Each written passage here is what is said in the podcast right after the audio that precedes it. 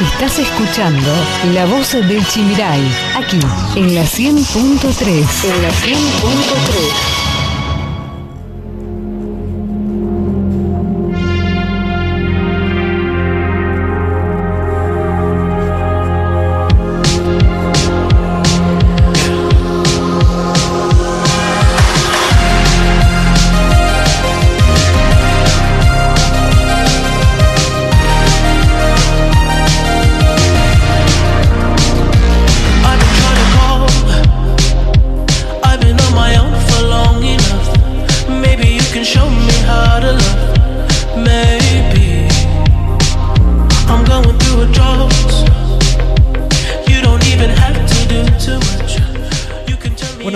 minutitos nomás nos separan de la hora 12 del mediodía y vamos a continuar con el ciclo de entrevistas como lo habíamos pactado para este horario. Está en comunicación telefónica Marcos Novaro, analista político, también eh, hace sus editoriales allí en la pantalla de TN a nivel nacional. Novaro, muchas gracias por atendernos.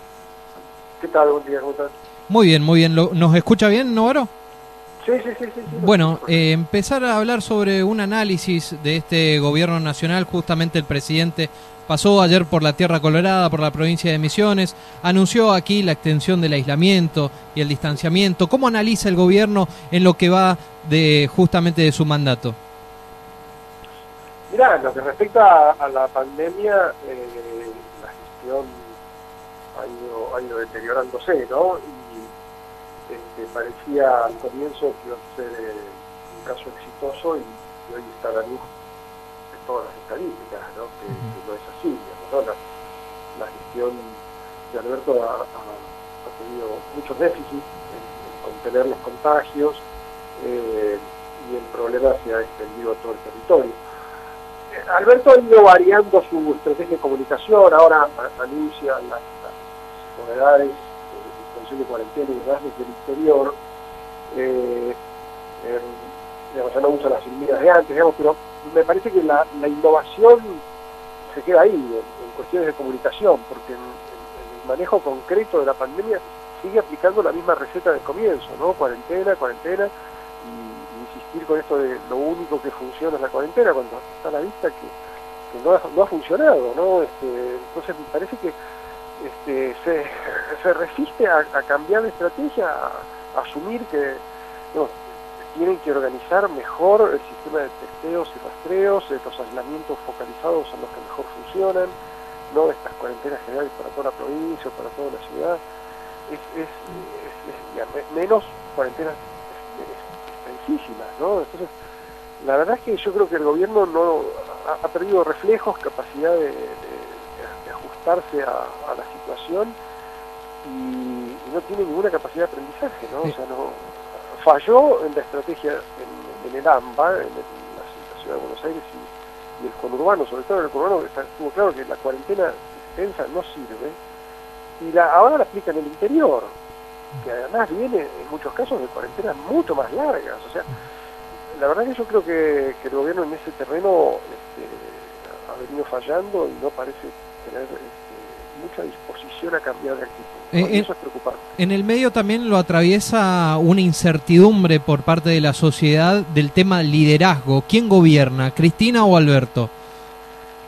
Sí, efectivamente, los problemas son, son múltiples, ¿no? O sea, estos problemas este, en, el tema de la pandemia se suman los problemas económicos, que se han agravado muchísimo, y las cuestiones institucionales. Entonces, en, todos esos terrenos, la autoridad de Alberto está debilitada. Este, ordena cuarentenas y la gente no las cumple porque no aguanta más, básicamente por la situación económica y porque ha perdido credibilidad el gobierno. Esa situación económica además se está deteriorando porque el gobierno no tiene un plan.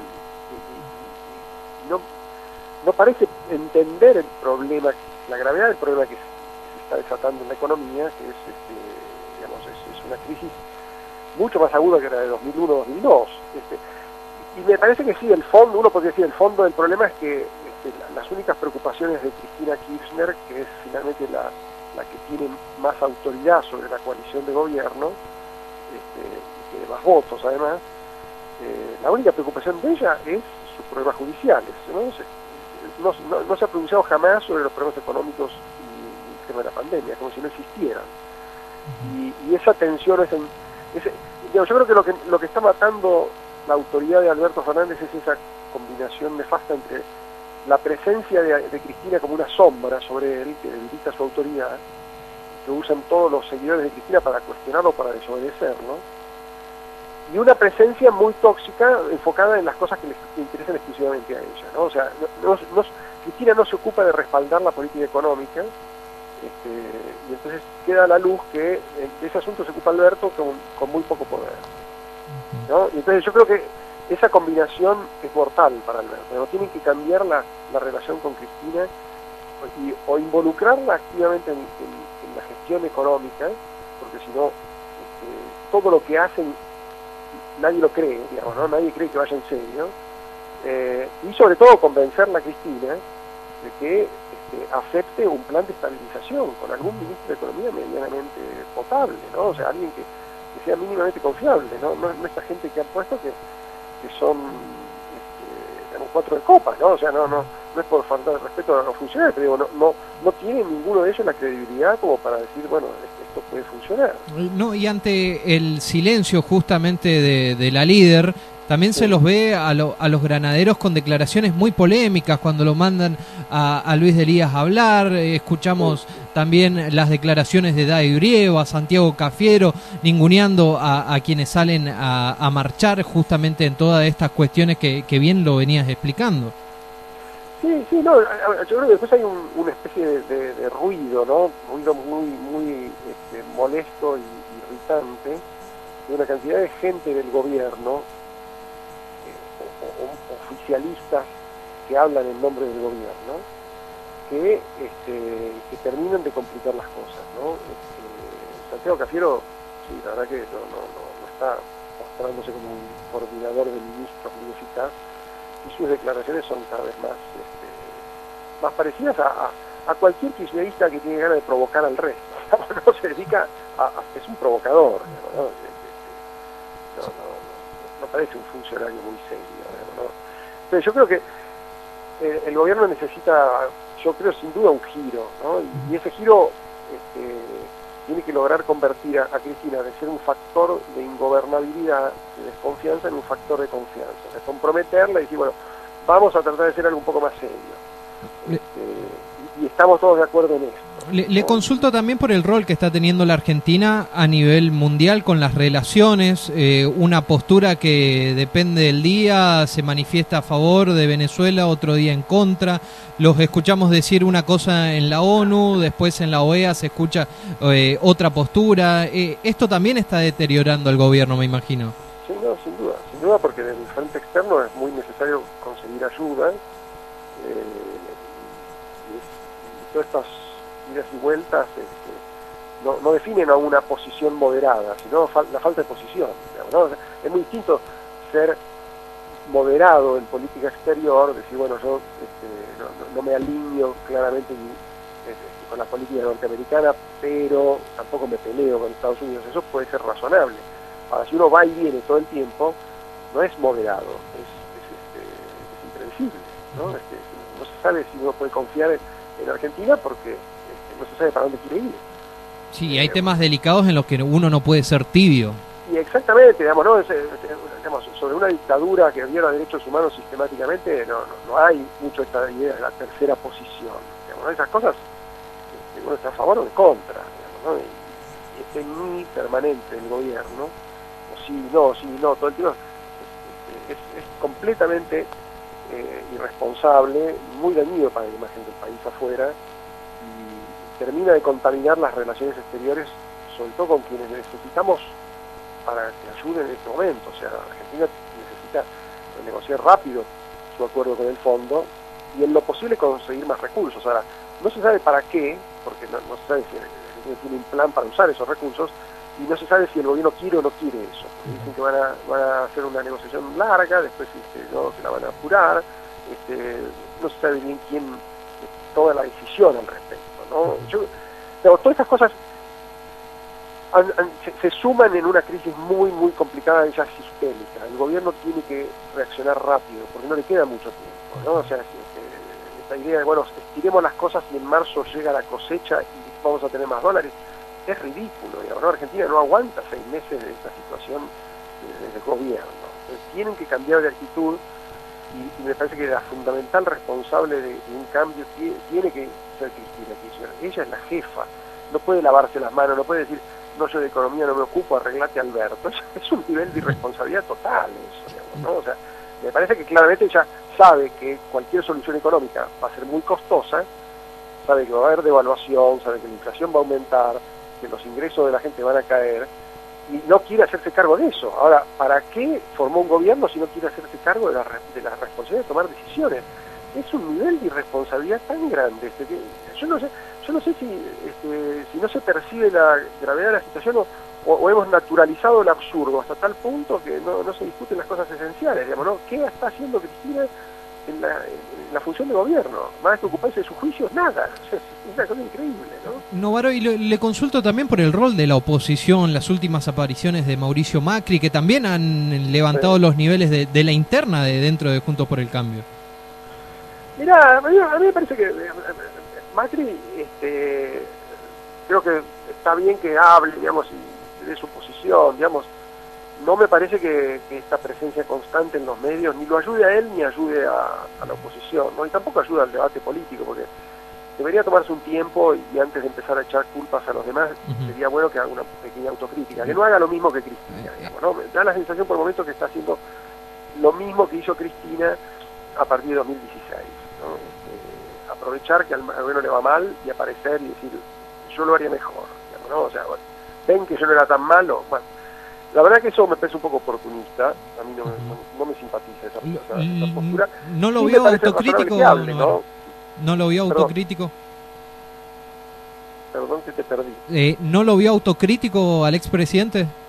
Muy poco, y además, bueno, cuando empezó a echarle la culpa a Monzó, Frigerio, yo, yo también no entiendo que ahí hubo problemas y la gestión del Ministerio del Interior y, y esta actitud tan dadivosa con los peronistas disidentes que tuvieron Monzó y Frigerio, a mí me parece que es cierto que es criticable, pero no por parte de Macri, ¿no? Macri no tuvo de funcionarios. Él no, es, no está bien que un expresidente esté señalando a sus ex colaboradores diciendo la culpa fue de este. A mí e, esa actitud me pareció mala, digamos, ¿no? Por otro lado, sí me pareció, tuvo otras intervenciones que me parecieron buenas, ¿no? Cuando dijo, este, para, este, para formar nuevos liderazgos en camino no hace falta que, cometan el parricidio. O sea, no tienen que liquidarme a mí para formar nuevos liderazgos acá. Ah, eso me pareció sensato. ¿no? O sea, me pareció, está muy bien, no tienen que, que, fagocitarse unos a otros. No es que Rodríguez Larreta va a crecer si liquida a Macri, ¿no? si lo hace un costado. Me parece que tienen que convivir, ¿no? tienen que encontrar la forma de convivir. A mí me da la impresión de que están tratando. No digo que vaya a ser fácil, pero me parece que, Juntos por el Cambio se está manteniendo unido y medianamente están priorizando la colaboración a la competencia, y eso es bueno, incluso respecto del gobierno. Lo que acaba de decir Juntos por el Cambio en el Congreso, de que no van a obstaculizar el presupuesto, es una buena señal. No lo pueden apoyar porque es un presupuesto dibujado y todo el mundo sabe que está dibujado, pero me parece que en este momento el país necesita un presupuesto, aunque sea uno medio de mentira, y, necesita esas posiciones moderadas de los opositores, no no ir al, saltarle al cuello al gobierno y decir este, son un desastre, digamos, no, no, ya está claro que son un desastre, ahora tratemos de ayudar que el desastre sea menos dañino para la sociedad. Esa posición me parece correcta de parte de los opositores y ojalá sea la vía por la cual avance, digamos, no, no, el éxito de eso no, no depende de que esto se hunda porque hundidos ya estamos, o sea, no, hay por qué estar abusando de, pegarle al caído, ¿no? Eso me parece que, no, es no, es una buena actitud. Novaro, le agradecemos por su tiempo, ¿eh? No, gracias a ustedes, que sigan bien. Buenos días, lo teníamos a Marcos Novaro, lo decíamos, analista político, licenciado en Sociología y Filosofía. Panelista de TN, pasó aquí por los estudios, por la señal telefónica, obviamente, de FM Chimiray.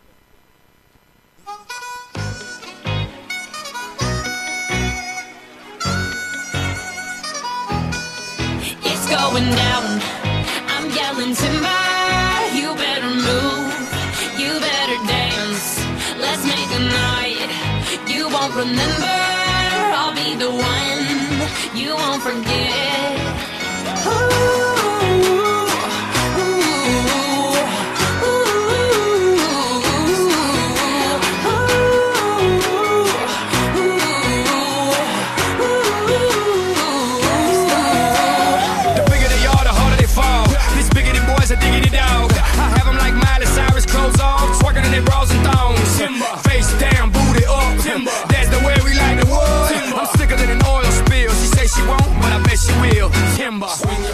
Bueno, tres minutos, ya nos pasamos de la hora 12 del mediodía y tenemos que ir despidiéndonos, Carla.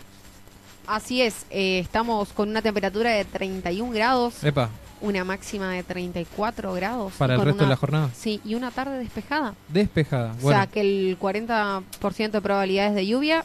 Descartados. Así Lo veremos es. quizás eh, el domingo. Esto ha sido todo por hoy en La Voz del Chimiray. Espero que tengan un excelente fin de semana. Nos vemos, Carla, que pases bien. Nos vemos, Gastón, hasta el próximo sábado. Gracias, Martín. Que tengan un excelente fin de semana y un buen comienzo de semana. Hasta aquí llegó La Voz del Chimiray.